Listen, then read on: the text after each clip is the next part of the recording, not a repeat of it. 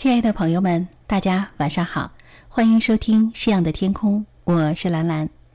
从今天起，将为你播出舒婷的诗和她的情感世界。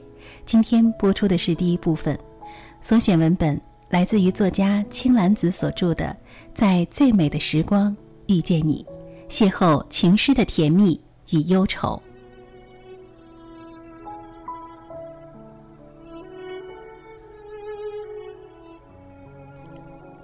我如果爱你，绝不像攀援的凌香花，借你的高枝炫耀自己。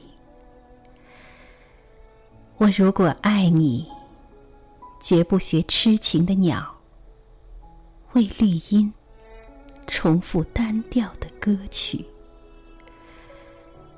也不止向泉源常年送来。清凉的慰藉，也不止像险峰增加你的高度，衬托你的威仪，甚至日光，甚至春雨。不，这些都还不够，我必须。是你近旁的一株木棉，作为树的形象，和你站在一起，根紧握在地下，叶相触在云里。每一阵风过，我们都互相致意，但没有人。听懂我们的言语，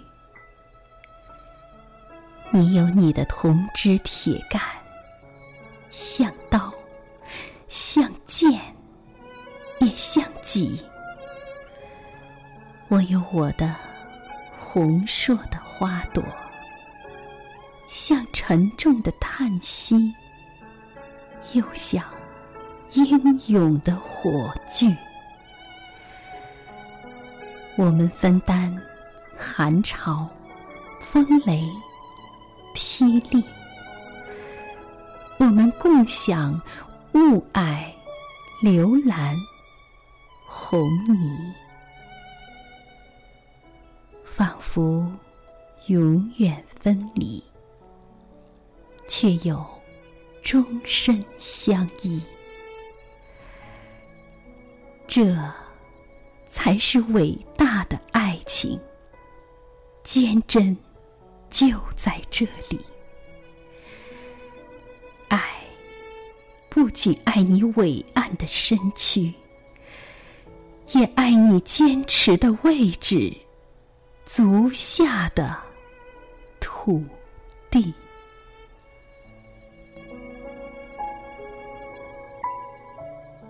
一九七七年三月。在鼓浪屿，待业青年舒婷与诗人蔡其角为女人的外表和独立性这一问题争论着。舒婷认为，每一个女人都有自己的观点和理性的思考，所以女人应该坚强独立。而诗人蔡其角走在长江岸边，看见的是船工们悲壮的豪情。美丽的向往，还有他们豁达的生命。你碎裂人心的呼号，来自万丈断崖下，来自飞剑般的船上。你悲歌的回声在震荡，从悬岩到悬岩。从漩涡到漩涡，你一阵吆喝，一阵长啸，犹如生命最凶猛的浪潮，向我流来，流来。我看见巨大的木船上有四只桨，一只桨。四个人，我看见眼中的闪电额上的雨点。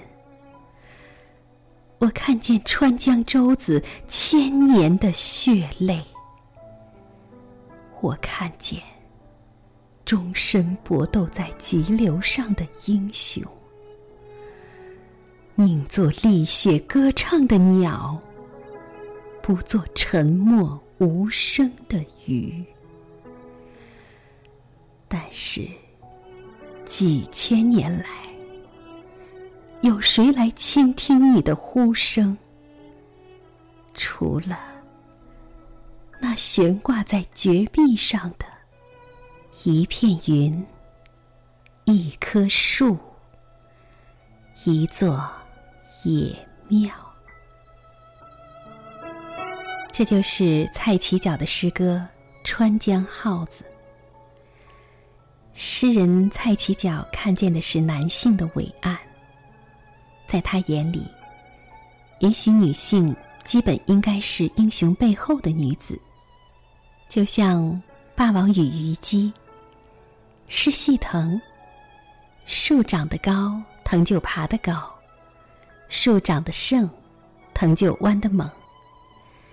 树若是死了，藤就会跟着无所依凭。女子柔情似水，但这水。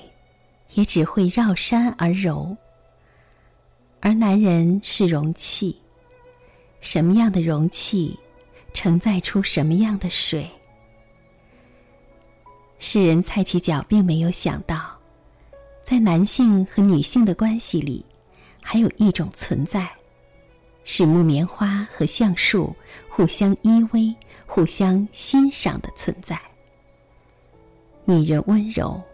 却不一定柔弱无骨，也可以有铮铮铁骨去扛起生活的苦难。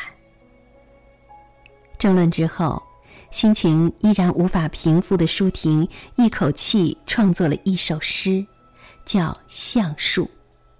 第二天便被一直热衷于提携年轻诗人的蔡其角带到北京，交给诗人艾青。艾青看后非常赞赏。并建议把诗的标题“橡树”改成“致橡树”。也许在诗人艾青眼里，橡树是从男性的角度、橡树的角度写诗，而致橡树是从女性的角度、木棉花的角度写诗。其实我刚开始并不认同，舒婷说。我总觉得这个“志”字有点拘谨，但后来还是接受了这个建议。致橡树不久后发表了，引起了轰动。舒婷说：“刊物编辑开玩笑的告诉我，如果搞个民意测验，致橡树的得票一定最高。中国诗歌刚刚经历了一个非常时期。”也许是致橡树的风格让人耳目一新，所以赢得了读者的喜爱。舒婷认为，创作致橡树的起因是呼唤展现女性的觉醒，他是在用自己的声音说出对世界的感受，因此这并非一首爱情诗。但舒婷又说道：“这首诗已经不属于我了。”因此，它就是一首爱情诗。好，亲爱的朋友们，你现在正在收听的是由兰兰为你主持的《诗样的天空》。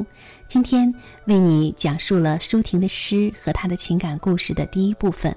所选的文本呢，来自于作家青兰子所著的《在最美的时光遇见你》。欢迎您在明天的时间继续收听第二部分。好，今天的节目就是这样。晚安。昨日的旧香槟未曾开启，风尘多少意乱情迷。云掠过黄昏，天风景也凋零。多少白夜不能听你声音，看你眼睛，时光如水。橡树下，心捧着一束思念花。下重逢那一天，恋恋醉一回，幻觉中见你揽着金款款的小鬼，温柔的日子还不来，情不变人不在，有感觉风起斜阳西。